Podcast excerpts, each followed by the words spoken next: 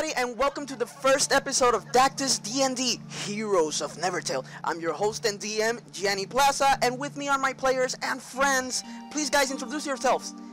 Well, here I am, Charles Rose, playing as Revan Endor. Hello, my name is Guy Sama Alexander, and I will be playing as Baxter and Angel Velez as playing as Silver Moon. All right, so uh, guys, this is gonna be the first episode, uh, as we were saying about this series of D&D, and we will be telling you a little bit about our experience with D&D. I'm gonna be DMing. I have been DMing for about two months or a month or so. So this is live and learn, and you guys can tell a little bit about your experiences uh, playing D&D. Uh, so how's it been before we begin? How? What's your take on this, guys? well, it's my one of my first times playing this game. It's actually pretty good. I mean, I- I've enjoyed uh, storytelling for quite some time, and I'm well, I'm kind of kind of excited about how this campaign is going to go. Yes. And Carlos? Uh, I'm, I'm kind of liking it, as long as I do it with friends. Hmm? Because I don't feel, I don't really feel comfortable when I'm doing with strangers. I get you. I get you. Uh, and Angel, can you tell us a bit about your experience with D&D? Because I know you've been playing with me for a while now. Yes, I have. I we, uh, we have played a bit while. It's good. It's fun. It's calming and fun because you can you, you play and get out of what you already know and your life. You can be whatever you want in this type of stories. That's right. D&D is an escapade, basically, and it's best when it's played with friends, with people you trust, and you can uh, envelop yourself in this story. So, without further ado, guys, what do you say if we start uh, this story right. and this Yeah. world? So, all right, let's head on to the world of Shrien. Legends are often forgotten with time, lost as books of old. These tales end up collecting dust, and eventually, what became myths becomes the unknown. But some find it in themselves to unravel these mysteries of time, to bring back the light of these never tales. As we dive ourselves deep into the mysterious world of Shrien, scoping in past the right Terra continent, which wonders of nature are of exotic origin, taking into consideration the left Aqua continent, past the north, where the frozen men of the Mavia Empire live, past the middle, where the Perser Union's influence starts expanding all the way to the south. There, in Kimor, one of the wealthiest cities stand, Starwatch City.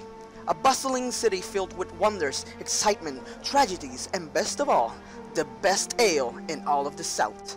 We cannot forget its crucial defining trait. The Starwatch City is the Star City, a city visited on the daily by hundreds of travelers that stop by the Shrian's biggest constellation, Galact, to stare at its wonder, a constellation said to represent the goddess of space herself. Here, on the Star City, our story begins in the barracks of Starwatch's Citadel, where the book flips to the first pages of the story of the heroes of Nevertale.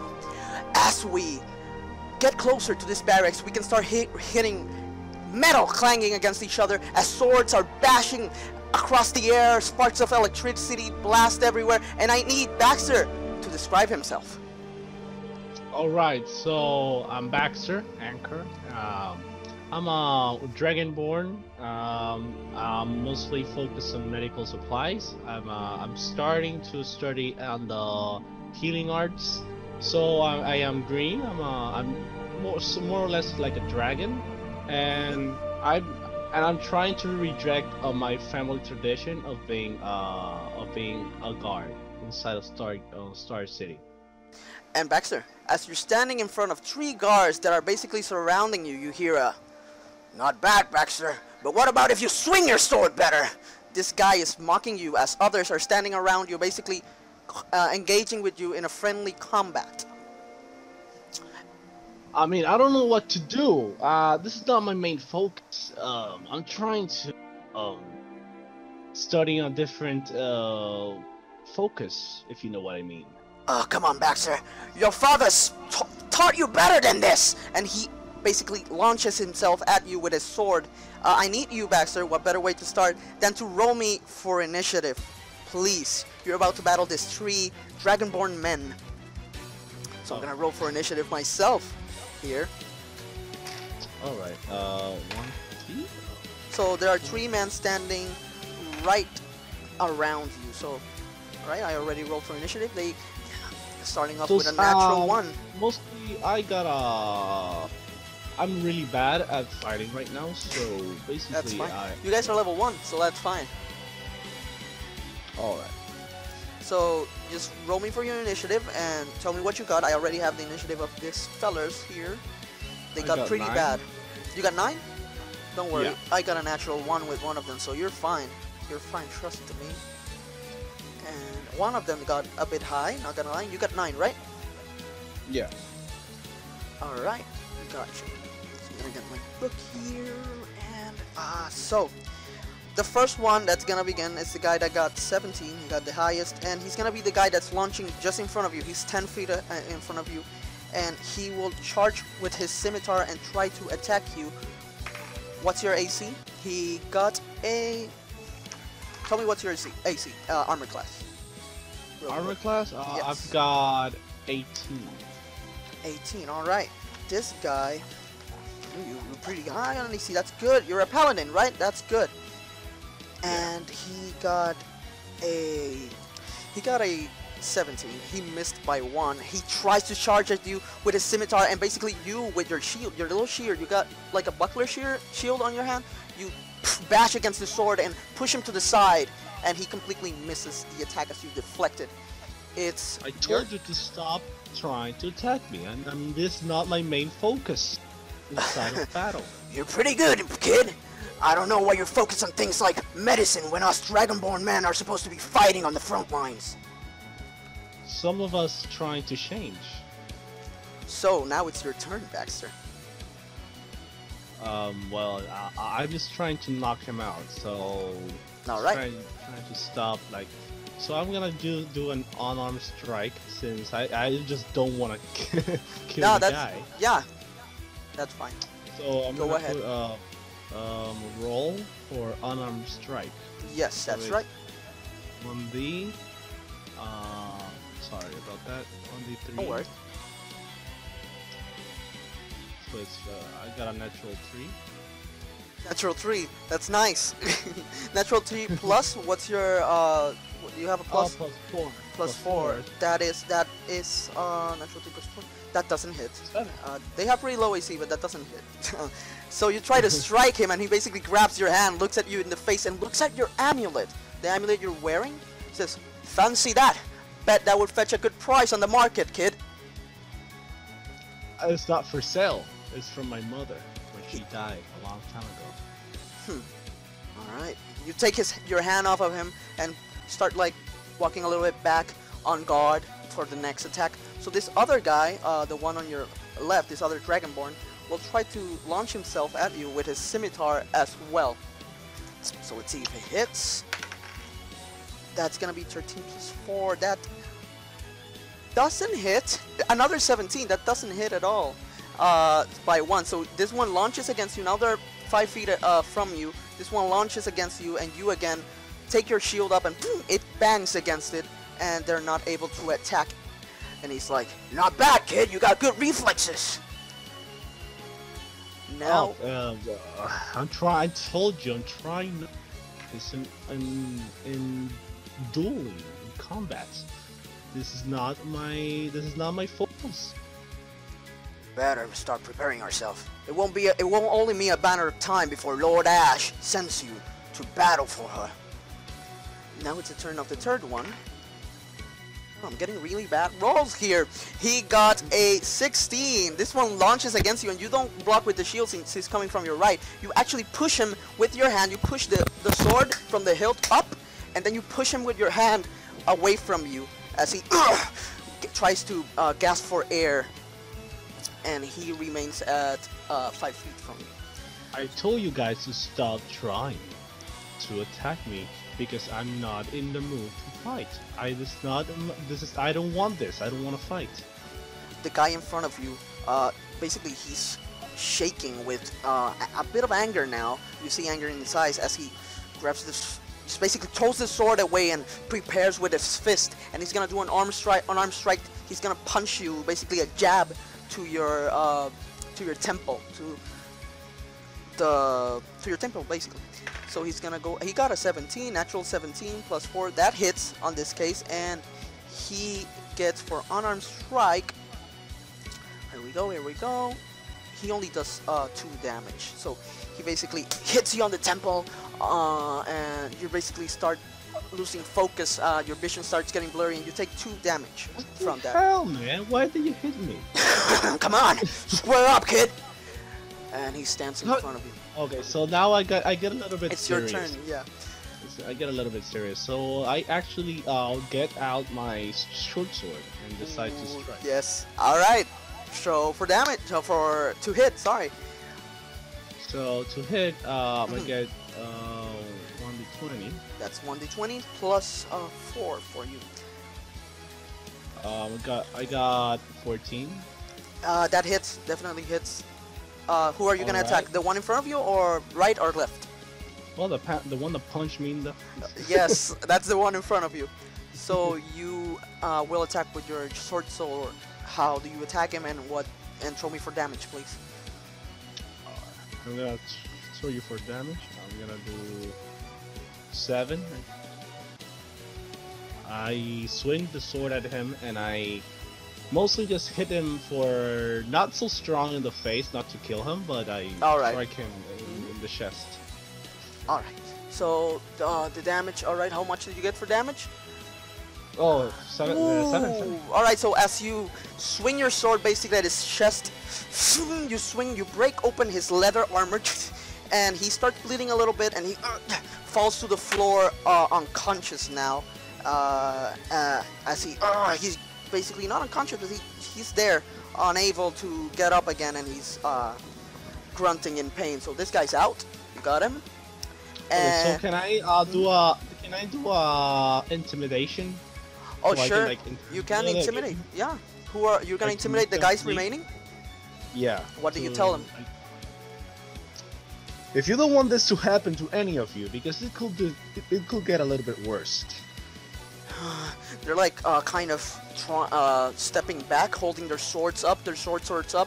Uh, throw me for intimidation. Let's see if you get them. I got 19.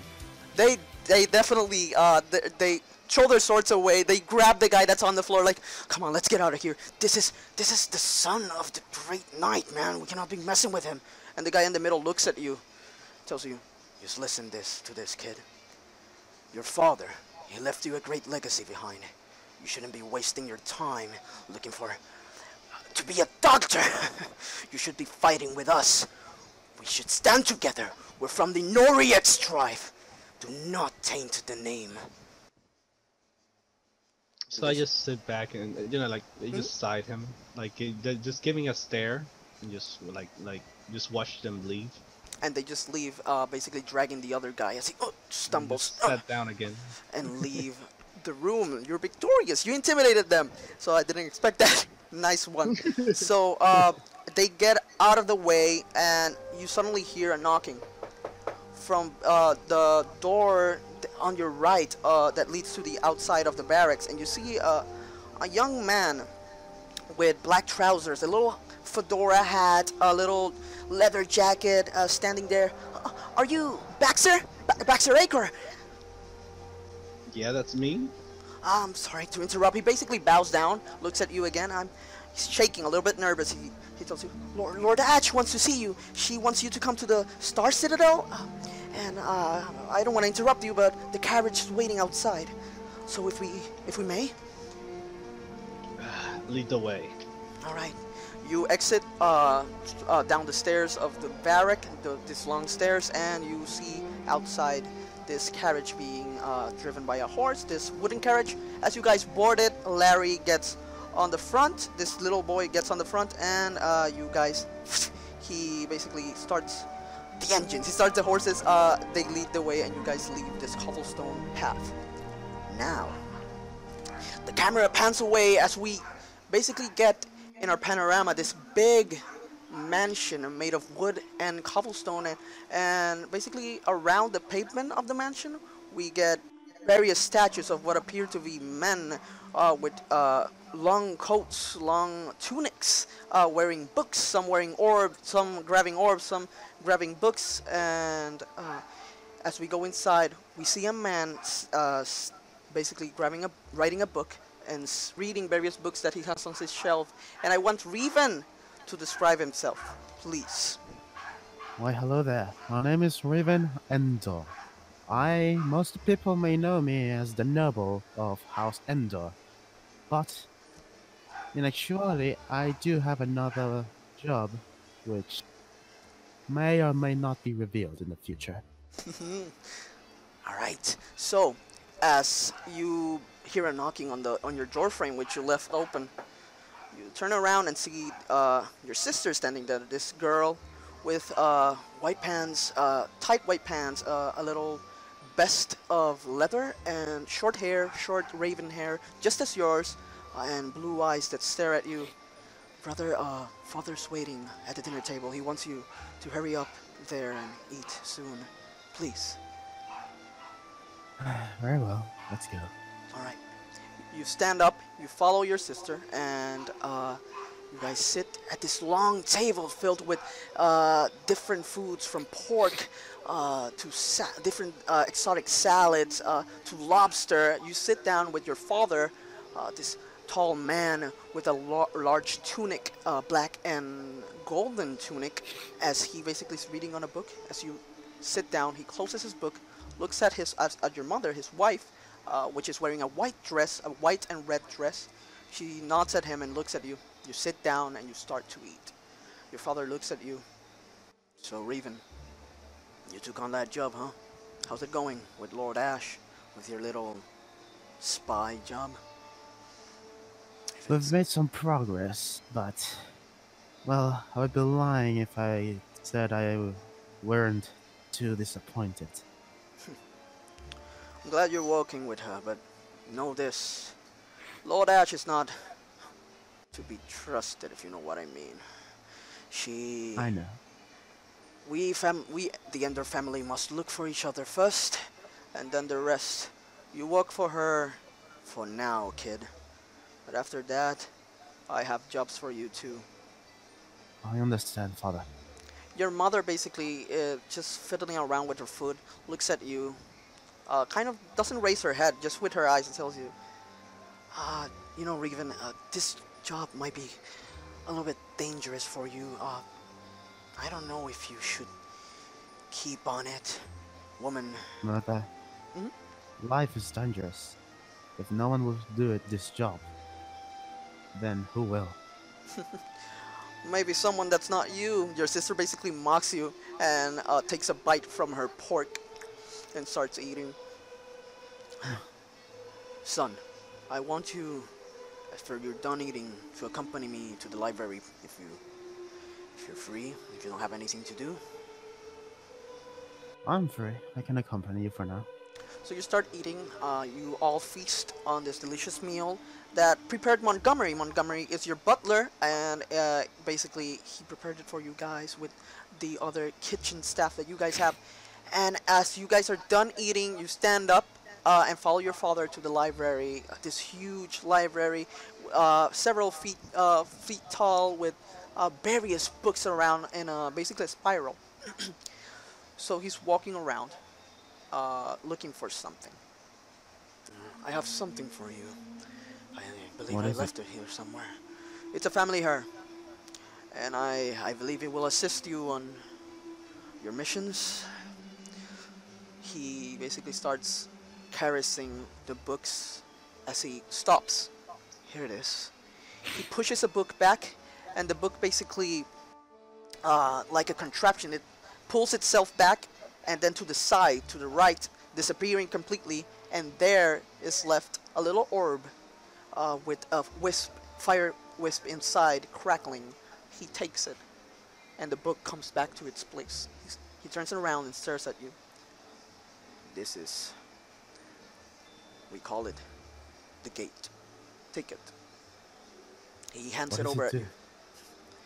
Its powers are unknown, depends on the wielder. But we have a saying from fire we are born, and our family is a family of fire. This orb has contained this fire magic for a long time. So take it well, and maybe the magic might take shape into that which you which you care the most. Hands it over at you. I understand, Father. Thank you for this gift. Suddenly, uh, you hear a knocking on the door, and your butler there with his butler uh, outfit. Uh, his little black pants, uh, black uh, boots. Boots. Uh, sorry, did I say it like that? Boots. Uh, his uh, a black jacket with a uh, white shirt, and he looks at you. Sir Endor, you have a guest. Hmm. He's waiting at you at the for you at the door. If you might accompany me, sir, please. Uh, sure. Though I don't remember having any guests. They say to be looking for young Endor, uh, a little skinny man with a dragon on his side, and he seems to have come with word from Lord Ash.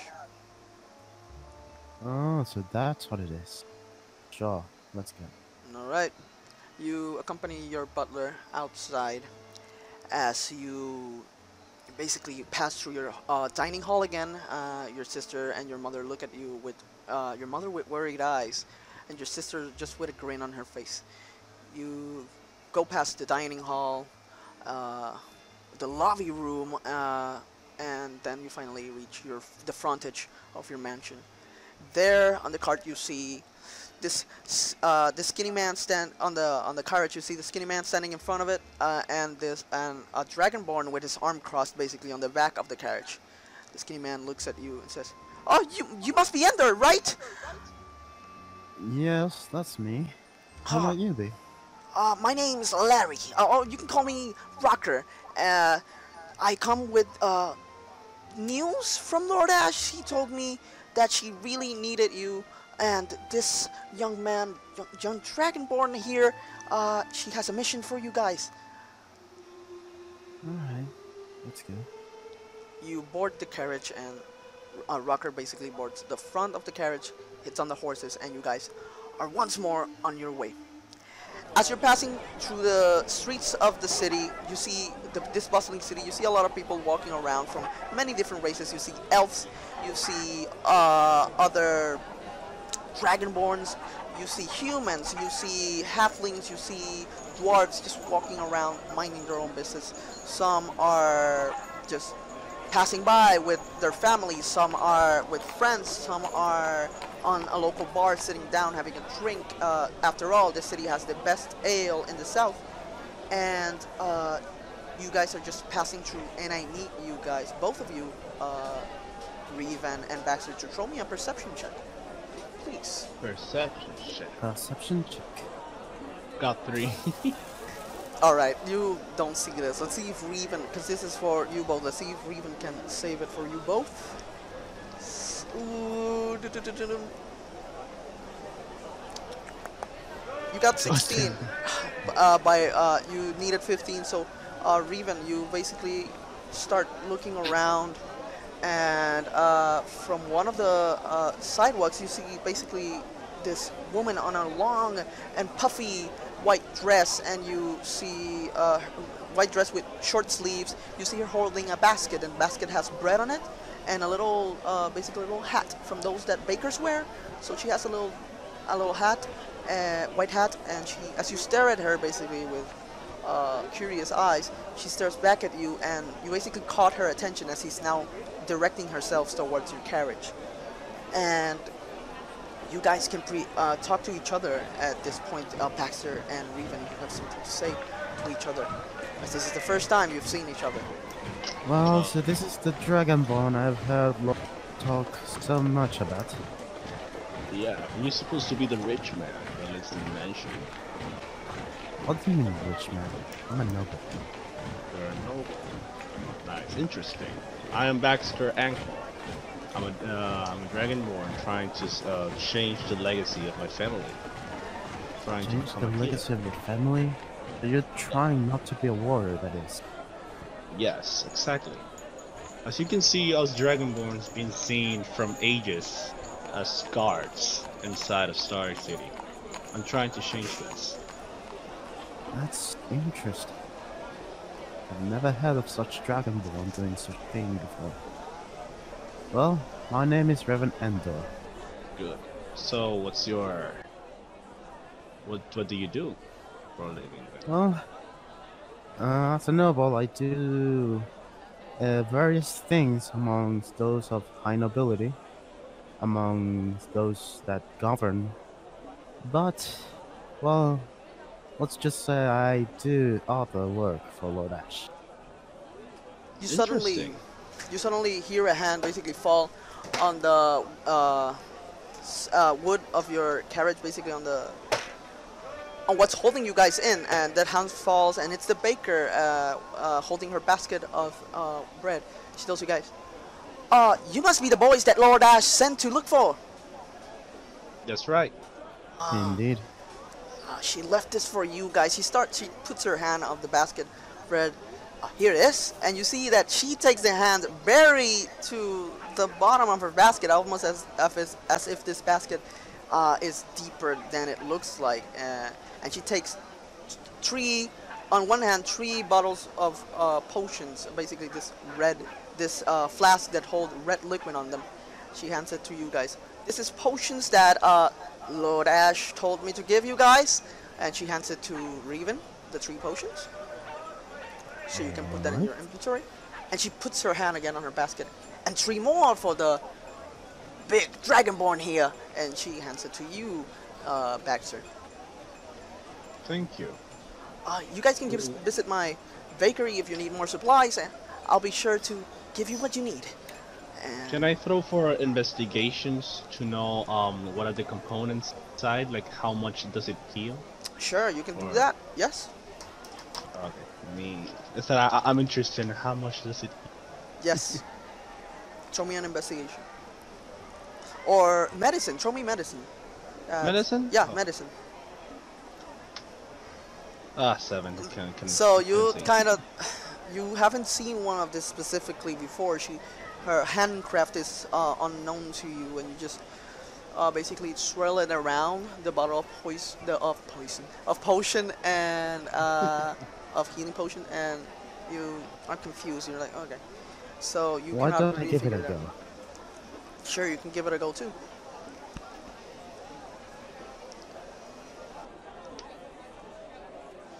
Yeah, so you basically hold your hand closer to the bottom. You ask for it to uh, Baxter uh, as he, you see him inspecting, and he, you have seen this before actually. You, you, your family is pretty clo- close with this uh, baker's woman, and uh, you've seen her handcraft before, and you, you know that this is basically a this for this to be made. She used common materials. Uh, common flowers, common uh, ingredients. So this will only heal, uh, mechanically speaking, 1d4, 2, 1d, uh, 2d4 plus your constitution. But you know as a character that this heals uh, for uh, not uh, just enough for you guys.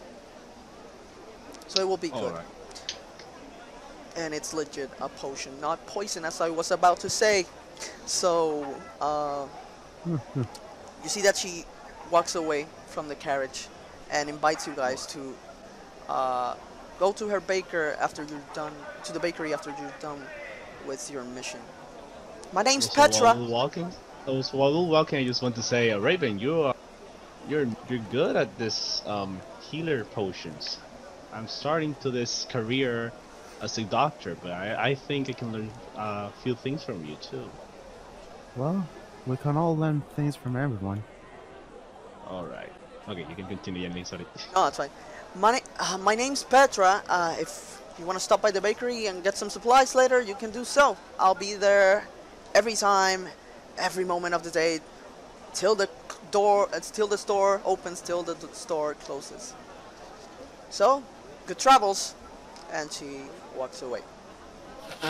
You guys keep going through your uh, through this this cobblestone streets. As you see in front of you, it reveals itself the Star Citadel, this huge structure made of stone.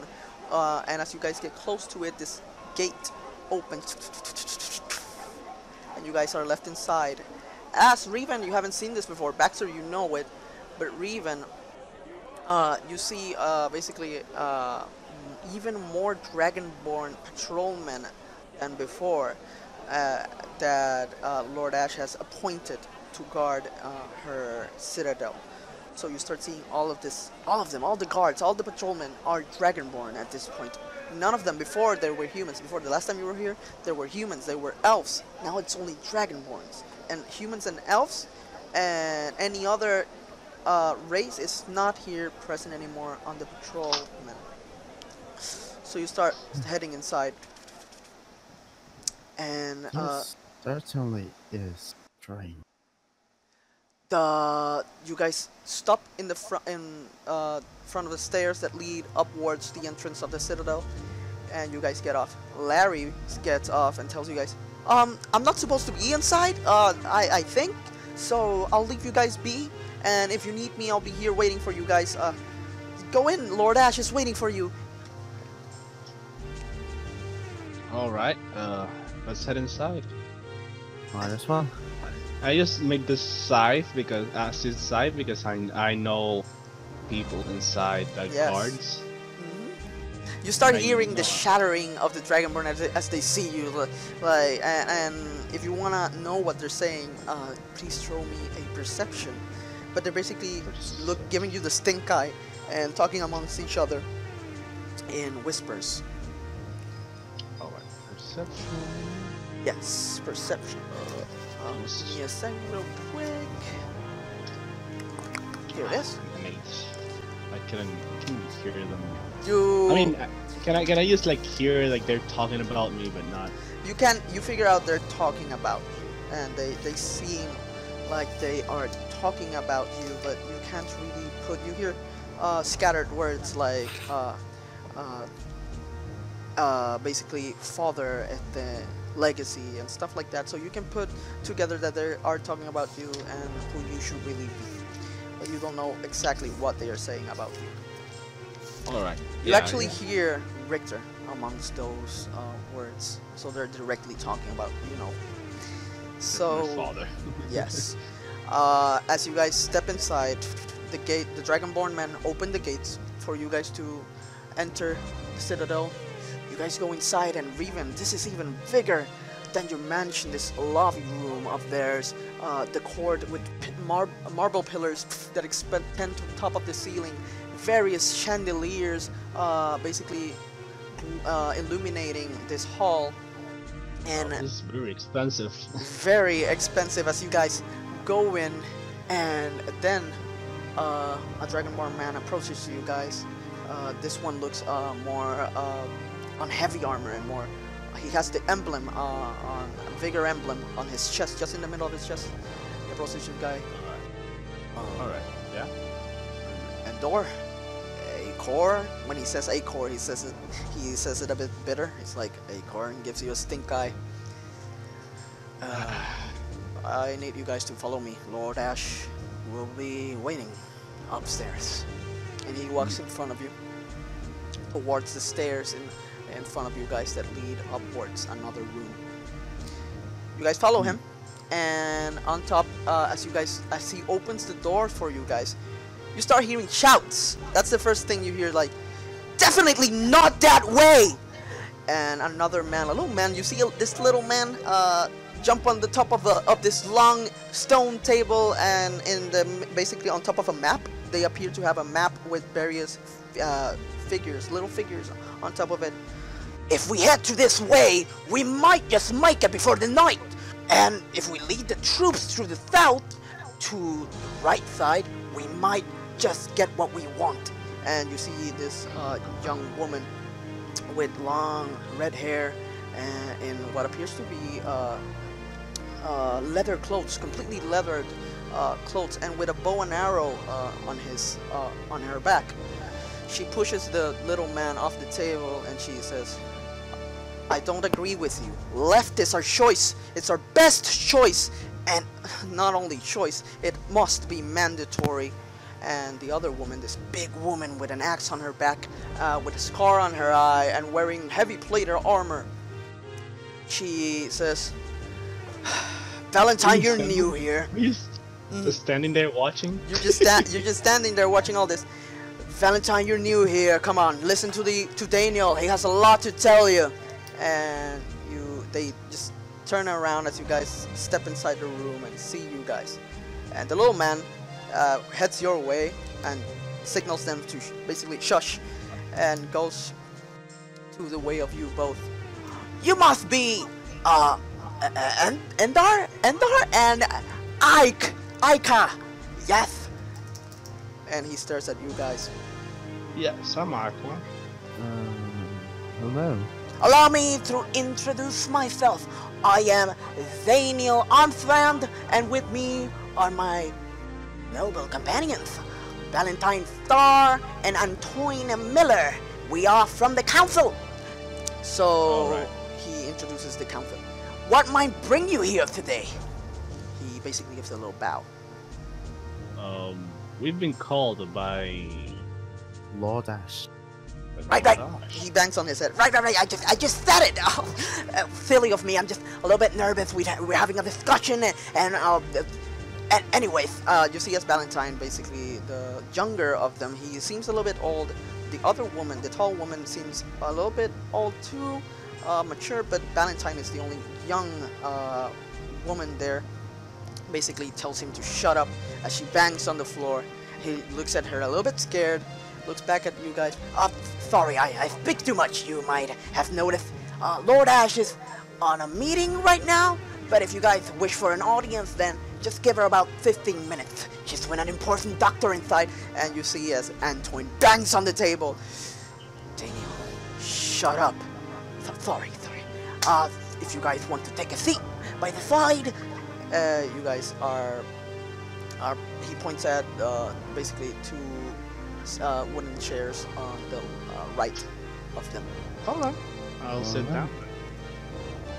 Uh, they keep you start hearing uh, uh, like they discuss a little bit more about some strategies uh, about going somewhere, but uh, they basically fold the map, take it away, sit down, and start quietly uh, meddling with their own affairs.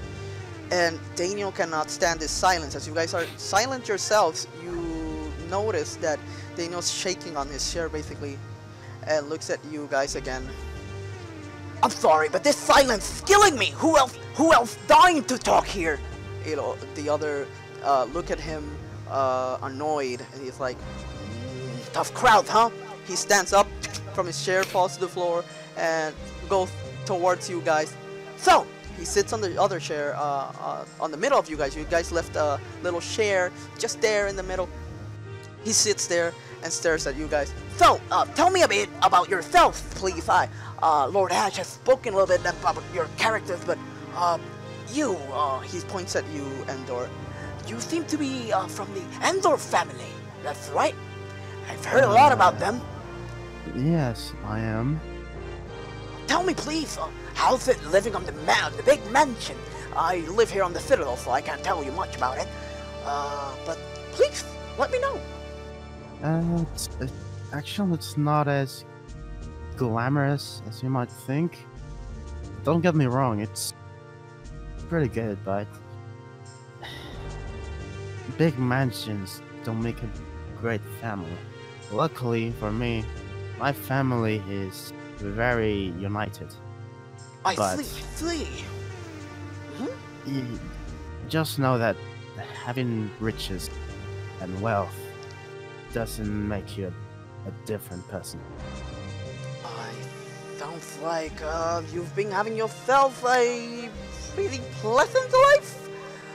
Uh, what what about you? He looks at at, at, at you, Baxter, and he's like, "What about you, Acor? I've heard all about your father. That Richard guy seems like a tough nut."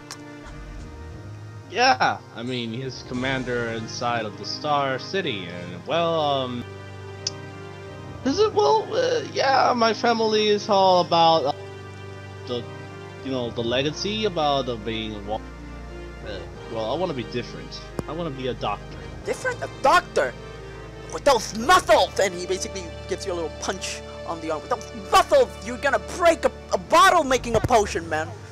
I'm just kidding. Yeah. I'm just kidding. You can do whatever you want. It's okay. It's okay. You can do whatever uh, you want, boy. Uh, That's but what I'm trying to. That's what I'm trying to do inside of my family. Change the stigmas. Change uh, what we are. They all think that I don't want to be a warrior. I don't want to continue the legacy. But yeah, here we are. I'm trying to change it. So yeah. Uh, so you basically might have heard about me. I'm from the council. We haven't met before. That's obvious. That's obvious. But uh, I am Daniel Armstrong. I deal with, and he, he puts his hands forward, and you see crackles of electricity going from the palm of his hand. I deal with electric magic. That's that's my whole buff. And my friend there, uh, she he points at Valentine. And she stares back at him and says, "Not friend." My my companion there, not companion. All right, my my workmate there is uh is Valentine Star. She she deals with the bow and arrow. She's really precise, and she raised herself on the woods, and we took her here into the Star Citadel, and she's going to be a very strong woman, but not as strong as our other woman here. She, he points at uh at An- Antoine, the tall woman with the axe on her back. She was raised by wolves not really, but she was raised by a really tough family, and she knows how to deal the axe really swiftly and strong. And she, I guess that's all I can say about her. All browns, no brains. And she looks at him and says, "I heard that." He's like, "I know you did." So, guys, uh, I'm glad that you guys are working for Lord Ash, and maybe we can keep talking to each other now that he's gonna give you your very first mission. She, he, he basically, not just you, uh, Baxter. And you, Revan, you've, you've been working with her for a while. It surprises me we haven't been, we haven't seen each other, but uh, that's just how it is in this bustling city, huh? It might seem so. As All right. Suddenly- nice meeting you all. uh, suddenly the, the door opens and this uh, this uh, little not little but medium little compared to you Baxter but just your height Revan this man with an eye patch frizzled hair and a lab coat goes outside I'm glad I got to meet you Lord Ash perhaps we can speak at another moment Alright, he goes outside. He skips outside uh, with his. You notice his uh, his black trousers and his little boots. All of his clothes are ragged, basically uh, cut or ripped, and he heads outside. Oh, that's Cor- What? What am I saying? That's Dol- Doctor Colton. He's a very important doctor around here. He was just speaking with Lord Ash. Uh, Daniel tells you guys. So that means the room's free now. You guys can head inside. All right. Let's get inside. And let's go. So you guys stand up. You guys head to uh, to through this uh, double door that just opened uh, in front of you. You guys head inside, and just there, inside, you see a lot of Dragonborn man uh, basically surrounding this uh, temple room, or yeah, temple this temple uh, throne room, and uh, sorry, throne room, and uh, just on the side of the throne stands a big man on heavy plated armors holding a, a javelin and a big long uh, shield. He has a scar on his left cheek and uh, brown uh, long hair as he looks at you guys with dead eyes and tells you, Lord Ash will speak with you now, so give your reverence. He basically bangs with his javelin towards the floor, and you see this little woman enter the room, climb her throne, which is very tall. This is a tall throne, so she climbs the throne with her hands, and uh, she fits herself on the throne and looks at you guys. Ah, ah, you're finally here! And this little white wolf crawls from her back onto her shoulder, so she has a little white uh, wolf now standing on her shoulder. Uh, she looks at you guys. She has a headband, uh, long, uh, long hair, long uh, ra- raven hair. She looks at you guys. Uh, uh, Acor, Endor, I'm glad you could join me, as I called you. So I have a mission for you guys. Let's make this quick. I need you guys to visit the Silver Bell Woods. She just So- says. What? You might What have is that? heard. You might have heard a little bit about it, uh, maybe not that much, but the Silver Bell Woods is where we get all our resources. And we've been receiving complaints about some animals going feral and guarding the cavern where, where they get the resources for us. We lost a few men there, and uh, since I know I can count on you, Endor, for a few intel missions, and your father, she points at you, Baxter. Your father is away. He has been away for two months. Another mission I sent him. I need you to replace him, and I think this would be a great startup for your first mission. But Lord Ash, pardon the interruption. Uh, Yeah. I'm not a fighter. I, I'm I'm not. I, I'm not. I thought you called me because you want, are interested in my change in plans of being a dragonborn. Look, we know what you are, but I know what you can be, and you see, you hear a little, uh, this mumbled chuckle from all the Dragonborns running around, like, they just like, you started hearing it loud because they all did it, they all, uh, chuckled at you, basically. Uh, and, Guys, stop! Stop this, this silliness. Stop! Stop uh, trying to do what you know. Trying to make me be like you guys. I don't want to. see as, uh, as the man standing beside, uh, uh, Lord Ash just bangs his javelin from the floor. Silence! A little bit of respect to our lord! And she I'm pardon, pardon me, uh, Lord Ash. she puts her hand forward. Don't worry about it. I just That's the. Um, I think it's obvious when you try to change your ways that you're going to be met with opposition. You whispered this at him. I, I know, uh, I know, Raven, but these people might not understand. They're just trying to see the, the, the muscles. They're not trying to see what I'm trying to be. They're trying to change. Don't worry about it, uh, Acor. I I understand you can take some until two from this mission. You're going to the Silver Bell Woods. The Silver Bell Woods it's packed with exotic native flora and fauna. You can find yourself at home if you go there and investigate too. But I really need you to use those muzzles to help Endor here. Just this once. All right, Alorash. Perfect! I'll- She claps with her hands. Perfect. So, Rocker, I, I bet you've met him already. He was the one that took you here. Rocker will be taking you to the Silver Bell Woods. And, and, she basically jumps from her throne and falls to the ground.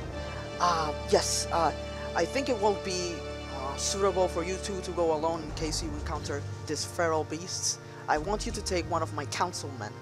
I've been hearing them berating all day. She basically takes on this uh, more deep and furious voice that you haven't heard, and she gains her compos- composure once more. Sorry, excuse me. I've been hearing them complaining all day, and I would like for them to stop. So, if you might, take one of them on your journey, and I'll be in my room. Good luck, safe travels. I believe Petra, the baker's woman, already gave you what I s- uh, what I s- sent her to give you. Yes. Yeah. Excellent. I'll be taking a nap. She looks at the floor, kind of uh, static. I'll be taking a nap, and she goes away. She skips away. And the man on the right uh, of her, you heard the woman. Go now. Take one of the council members and leave for the Silverbell Woods. All right, uh, we shall go. So, Raven, which one will you want to choose? Well, that little Daniel sure seems like the enthusiastic type, but I think Valentine would serve us better. You seem Valentine. High Elf John Wizard. Uh. Well, you might be right. I mean, uh, Antoine is an elder barbarian. I'm pretty interested on having a bit more muscle, but since we can have a wizard, yeah, we can learn about more of the surroundings instead of fighting animals. Indeed. All right, so we taking we're taking Valentine. You're taking Valentine? Yes. Yes. You guys go outside and you head there, and you can go ask for her aid now. You can go towards her. All right, so uh, Valentine, you're coming with us. Huh? She looks at you and closes her books. I'm sorry, what? Yeah, well, Lord Ash sent us an expedition, and he she made us um talk. She asked us uh, to take one of you council members with us. He asked you to take one of us. Oh, bad time. This is a good opportunity for you to learn. She looks at Daniel and basically winces at him. He just uh, shuts up and keeps reading his book. She looks back at you guys. And Lord Ash asked for this. Yes. Yes. Ah, I guess I cannot Look say at it this anything else. You'll have some time to be away from Daniel. And I'll have some time to die on those woods. Alright. She stands up and uh, uh, heads closer to you guys. Let's make this quick, I guess. All right. We shall On head we go. directly to the woods. Guys, go down the, the, the stairs. You go down the entrance of the citadel and you meet with Rucker. Uh, you guys done? Uh, that's excellent. Uh, what did she tell you? Uh, well, we're going to some woods. She called us. I think Raven knows specifically the place because he he, he was really sure about it. I still don't know where these woods are located. Oh, yeah. the woods. She could be talking about the Silver Bell Woods, which is where we get our resources from. Alright, I I have the location. You guys just board the carriage and I will take you there. And you guys go in the carriage with Valentine on the back of the carriage. As he hits the horses, and you guys are on your way to the Silver Bell Woods. You guys leave the city and are now on the meadowy paths towards these woods. You guys can talk to each other. You guys can have a, a moment to uh, know each other and even talk with Valentine if you wish, or amongst each other. Valentine, what's your experience in battle? Huh? You talking to me? Yes. Uh, my experience in battle. She puts her finger on her uh, shin. I guess I shoot my my arrow and pop some eyes and hunt some animals. I guess I I have some experience. Is that if that's what you're asking? Oh, being in killing? In killing? Yeah, Uh, because you, you're talking about popping eyes. Yeah, I have killed before. Hasn't everyone done this around this parts? I, I mean, I haven't. Harsh world. well, Oh, if it's alright, new so to Raven you- also. All right. Um, I think Raven and you are gonna go quite well here. Maybe. Ah, anyways, what am I supposed to expect from you guys? What are you, some kind of muscle man and a rich, spoiled kid? I'm not. I'm not a muscle guy. I'm not. I'm trying to be a medic. Um, meanwhile, Raven here is a novel. So yeah, we are. We are Well, if you see me as a spoiled kid, well, there's Oh. that. I only care about what I think of myself. Ah, playing the smart ass card. That's fine. I guess I'll just help you with what I can, and after that, I'm back to the Citadel, and you guys are back to your merry way home. Ah, she just sighs and reclines with her both her hands on the back of the carriage and closes her eyes. Now, if you'll Valentine, but you shouldn't be like that. Huh? You shouldn't be like that. Like, we're trying to add you in this adventure, and you know, this guy, this guy's you're just trying to make you also feel good about yourself because, yeah, we're going to take you on this quest to the Ash sent us. I'm following Ash's order. It's a mission, it's not an adventure. So, I we treat it like a mission, and that's it. I'm just here to follow instructions. And I'm just here to follow Ash's instructions too, but uh, but yeah, I'm trying to look the positive way through it. Give the last a break. She's obviously not used to. Ah, she just turns around, uh, puts her hands on her face, and just uh, stays there taking a nap, basically. All right. Um. So, um, Raven, uh, Like, I know I've been talking too much lately, but yeah, I'm just trying to get to know you, man. Well, there's really not much else to know. I'm a noble, and that's pretty much it. Any, but any family members? Anything in particular that happened to you? I mean, my father is a. I mean, I have a, I had a brother, a mother, and well, my mother died, my brother left, and my father disappeared. For two Family then? months. Well, I do have a mother and a father, both high nobles in the city, really loving people, even if they're a bit harsh sometimes. I also have a little sister, which she's annoying, I'll tell you that. You know, uh, I was the little brother, but yeah. Uh, guys, we're, Sadly, we're Huh? he, he interrupts you suddenly, uh, Roger. I'm, I'm sorry to interrupt, but uh, we're entering the Silverbell Woods right now. You guys enter. You see as the carriage enters across two arched trees into this dark, basically dark woods, only illuminated by what appears to be glowing orchids on the floor. But the rest of your surrounding is obscure. So you guys go inside. Alright, sorry, sorry, keep talking, keep talking, yeah. Uh, I just wanted to warn you guys.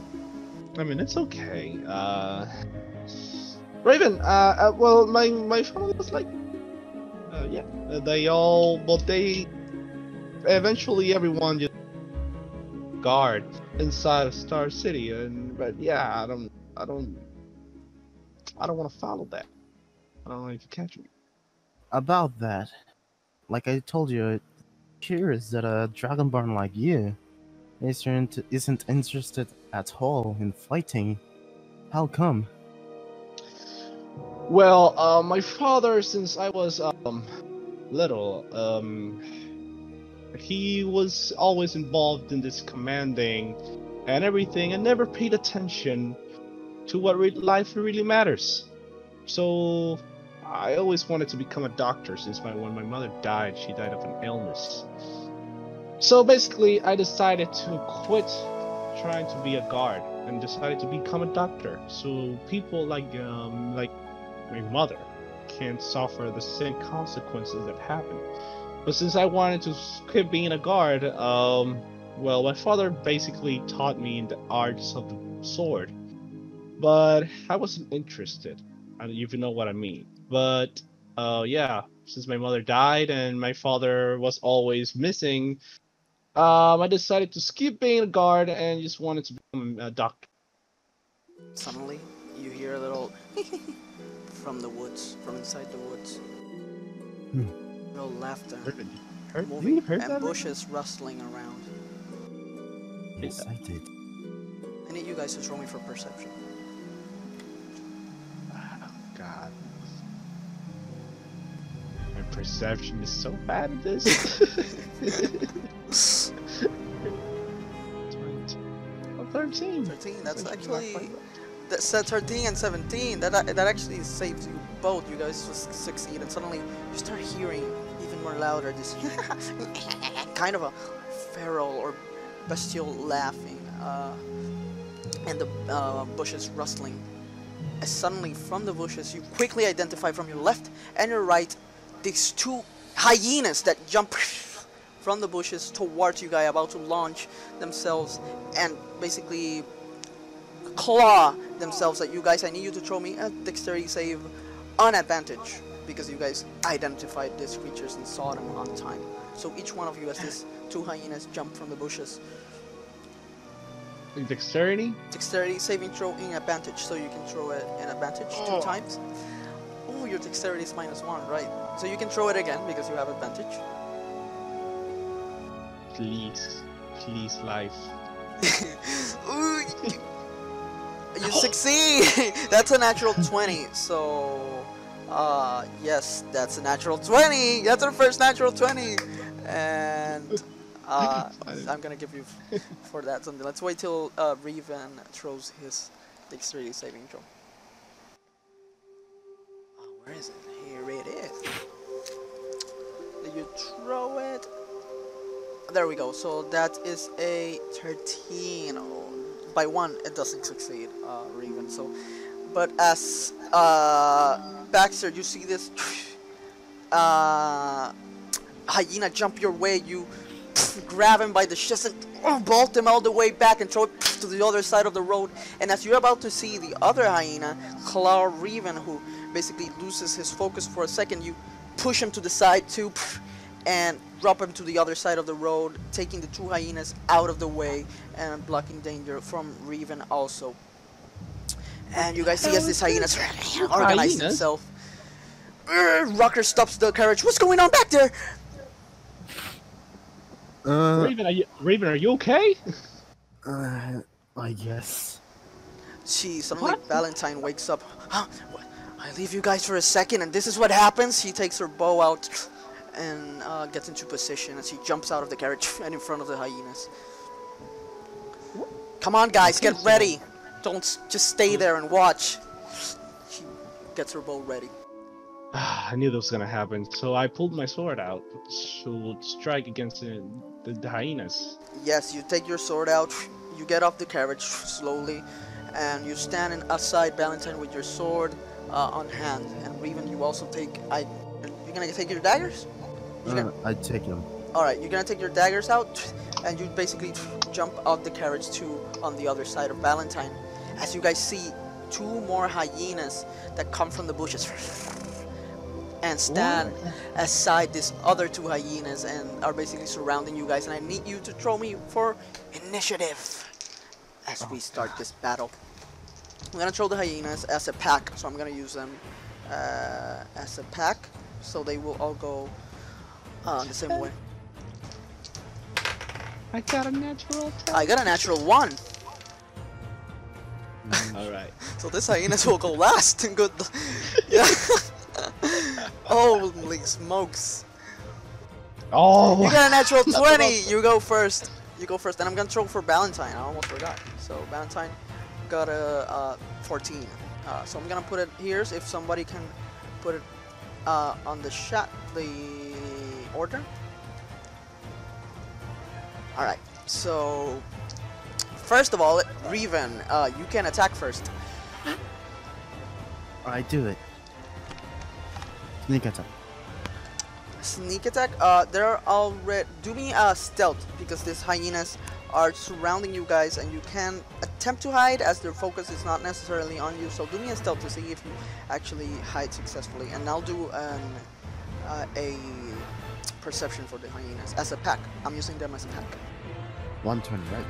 120. That's right. So that's gonna be an 11. Let's see if they spot you. That's a natural 15. So they do see you. You you can't hide as these hyenas are focused on you. So you can charge straight ahead of them. You can use any r- long range attacks, but you cannot hide at this moment. I throw my daggers. So you throw your dagger uh, at both of them. You're gonna throw both of them at one hyena, or how are you gonna do it? Uh, one each. So one each. You choose two hyenas to attack the ones in front of you. You throw it. So throw me two d20s to see if they actually land on them. Oh, these hyenas don't have that many hit points, so you guys are are good. You guys are gonna be good at this. I hope. So you got a one of them misses and one of them hits. You got a four and a 16, and adding your pluses, you basically got a seven and a 19. So one of them hits, one of them doesn't. So you throw one dagger, and the hyena basically grabs it with her mouth and throws it away uh, with her jaws and throws it away. And the other one, you land it as it lands on the chest. Throw me for damage, and basically cuts a wound open on the hyena's chest. Damage. Yes, your damage of your daggers. Oh oh, drop my dice. Now 1d4 plus 3. So basically, uh, we're we are right now in the middle of a carriage battle. Yes. That's a 4. You land, you land as I said, you cut a wound open, but this hyena basically stands his ground shaky as he is- now has his full attention on you. It's, uh, you gonna do something else? Or that's your turn? And my turn. When your turn, as that's all you can do basically, and it's, uh, Valentine's turn, if I believe? Yes, it's Valentine's turn. See, not a bad shot. she aims her. She gets back, jumps back basically. Uh, oh, okay, let me put the figures here.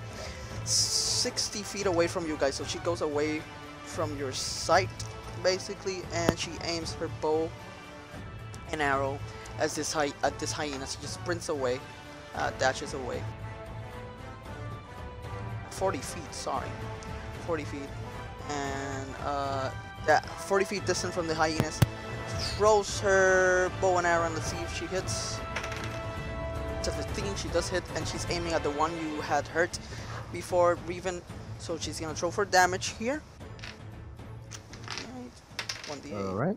and she gets uh, two. Her bow and arrow, uh, her arrow pierces through the wound you already had left open, and it cuts it even more open. It basically makes him gush out uh, uh, blood from that wound uh, to the floor, and the hyena just, it just falls to the floor, and there it remains dead. So one of the hyenas is out. Hmm. It is Baxter's turn. Oh, oh no. Oh no. Oh no. Uh, so I try to focus on the the the hyenas I have in front. Yeah, you have uh, basically you have uh, you're in you were in the left side, so you have two of them in front of you right now.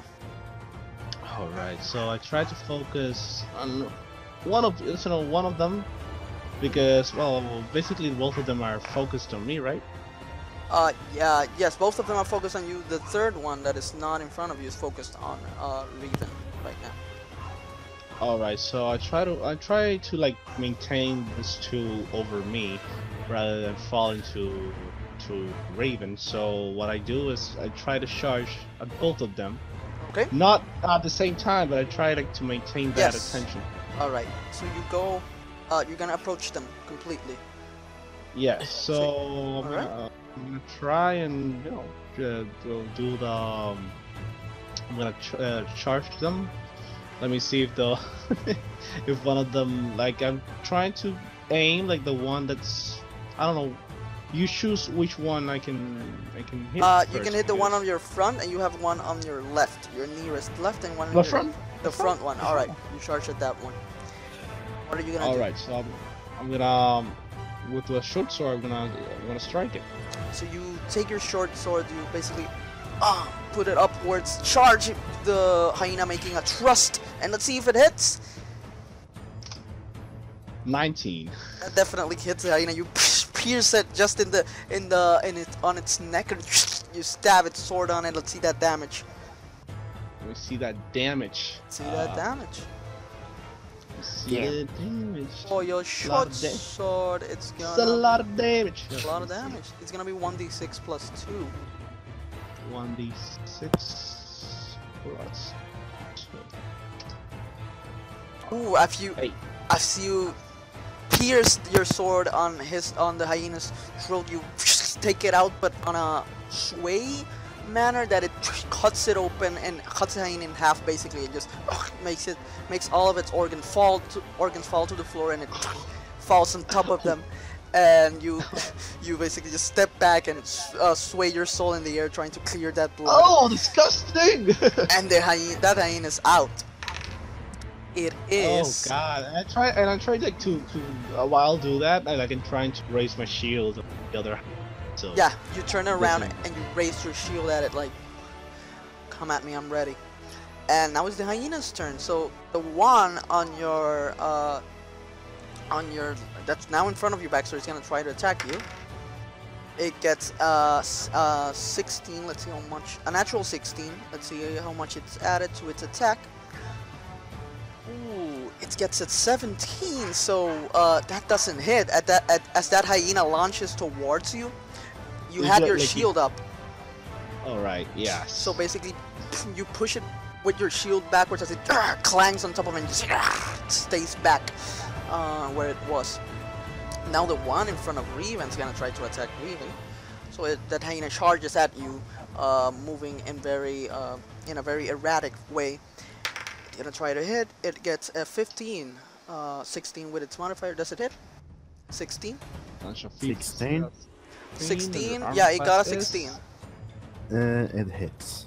It hits, so it's gonna do some damage to you. Let's see how much he gets. He basically claw, uh, claws you on your shoulder as it takes his hand and just claws you, uh, basically tearing some skin and making you bleed a little. And you take two uh, two damage. Them. So you take two damage, and uh, it push it away and grab your shoulder as you uh, keep staring at this hyena. Now it's uh, your turn once more. Revan, Uh, I attack the hyena and then. you attack the hyena again. This time you can t- attack it with your short bow or your short sword, uh, or the orb you had received from your father. Either one of this will do the trick. Uh, I use the orb. You take the orb out. As you take it out, this uh, the wisp starts like uh, shaking around inside the orb, and you hold it forward, and from it, it starts brightening up, and from it, it's expelled a little ray of uh, embers towards the hyena. Let's see if it hits. Throw me for a 1d20 to hit. Uh, plus your plus. Let's see here. I'll tell you the plus right now. It is plus uh, plus one. So you, 1d20 you're plus not sti- yeah one d twenty plus plus one. You're not still proficient with this, so it's just gonna be a plus one. That's seven. It doesn't hit as it is expelled towards the hyena. The hyena just jumps out the way, and the embers uh, basically crash against the tree, uh, te- completely tearing it in half, and the tree falls down. And the hyena just laughs at you and keeps staring at you. It is Valentine's turn. He looks at you. Let me show you how it's done, kid. She takes her bow back, throws the arrow, doesn't hit. it doesn't hit. So the hyena looks at the arrow quickly, and she it jumps out of the way once more, and the arrow just cla- uh, gets stuck on the grass uh, where the hyena was, and she's like. I definitely meant to do that. She takes another arrow, and now it's Baxter's turn. Princess. Now it's Baxter's turn. So I'm gonna dash towards the hyena that tried to, to, hit me, and I'm gonna attack it. So you, it by right now, Baxter and the hyena are basically five feet from each other. You are now entering uh, the hyena's uh, radius. You are flanking, so you have advantage on your uh, attack. So how are you gonna Alright. attack it? So I'm gonna use my my short sword again. All right, perfect. So do me a two d20 and get uh, an uh, and a d20 in advantage of two d20 since you're flanking Two it. d two d twenty. This is advantage. A Thirty-three. That hits. That hits at 17 plus your uh, your sword sword modifier, which hits. Uh, throw me for damage. Too much. Let me see if I kill this guy. Let's see. Please. That is a tree, and it had received already some damage. And this hyena, oh no, it's still standing as you uh, take your sword uh, and basically slash it on the side. The hyena just tries to jump out of the way, so it gets uh, wounded on that side, uh, and uh, it's you don't manage to finish it off. It is the hyena's turn. It turns around towards you, Baxter, now that it saw you, and it's uh, just gonna go ahead and try and do a bite at you. Let's see if it hits. It got a natural 20. It got a natural 20, so that will be double damage. When uh, so that's a critical hit. Uh, let me see how much it gets. Don't worry, this hyenas don't pack that much damage. Let's see. A tiny. Oh, thank you. That's that is uh, uh, three. So he got a four. He gets a minus one. That's a three. That's six damage uh, towards you. Oh, As it bites basically on your chest and its teeth are stuck on you, you try to take it off like, "Ugh!" and it's just like trying to grip harder as it's stirring some flesh, and you start seeing blood drip down your chest, and it's just there stuck until you finally manage to pull it off your chest, and the hyena just starts laughing at you like, and it's just there. Oh lord. It is Revan's turn once more I attack you again. with your short sword. Uh, Yes. So do me a 1d20 uh, plus uh, 4 to see if it hits. This is not good. It's not good. Four? I have a hole in my chest. That's uh what? A four? Uh, 1d20 1d20 1d20 plus 4. plus- That's right. A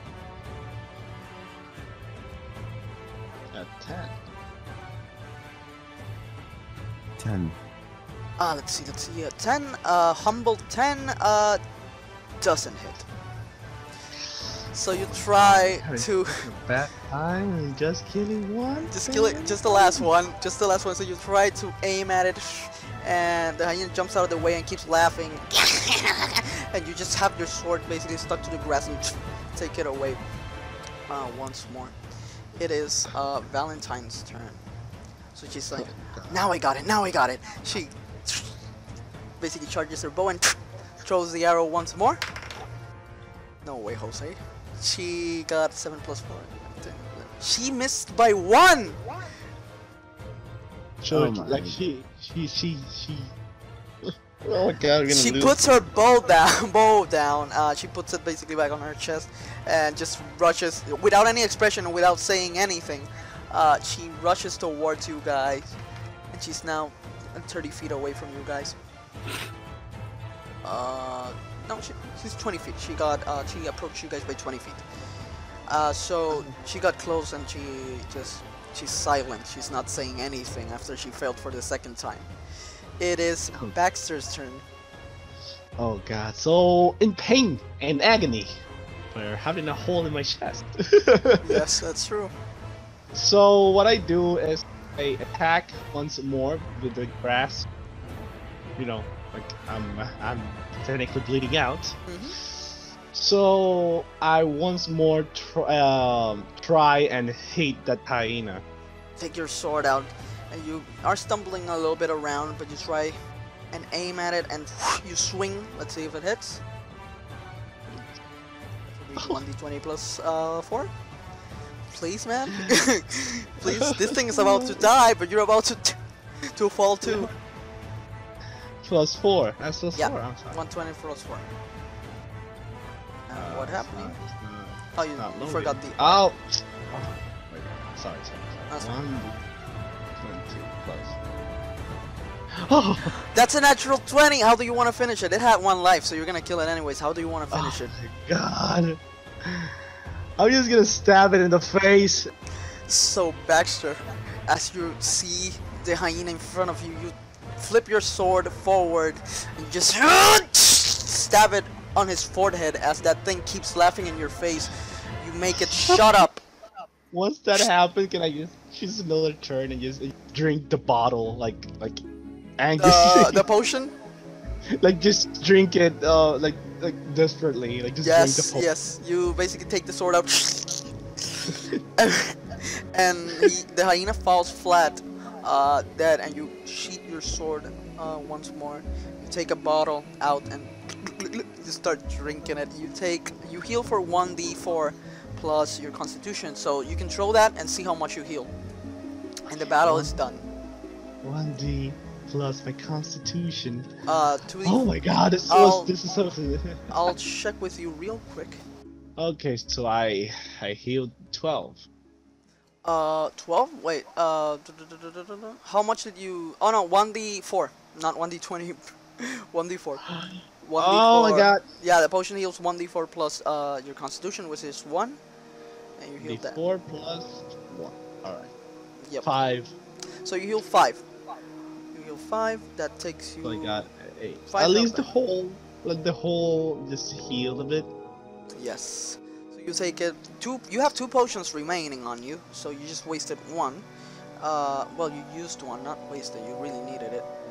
And Valentine just picks up one of her uh, bolts that was on the floor that wasn't damaged. She puts it back on a holster and she's like, on her quiver, and she's like, Alright, that's done. Now let's get back on the carriage. Jesus. Good job out there, muscle man. She puts, uh, she basically gives you the thumbs up, uh, mockingly. This was this was this was what just happened? This was gruesome. Feral animals. Didn't Lord Ash mention it?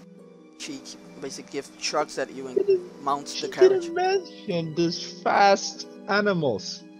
I have a, sh- a hole in my damn chest. suddenly, once again from the woods, this time you hear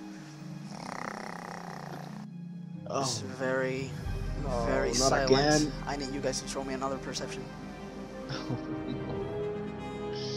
I'm gonna Oh. throw for for uh, Valentine too. She gets a natural. She gets a natural 18, so she notices it. Perception.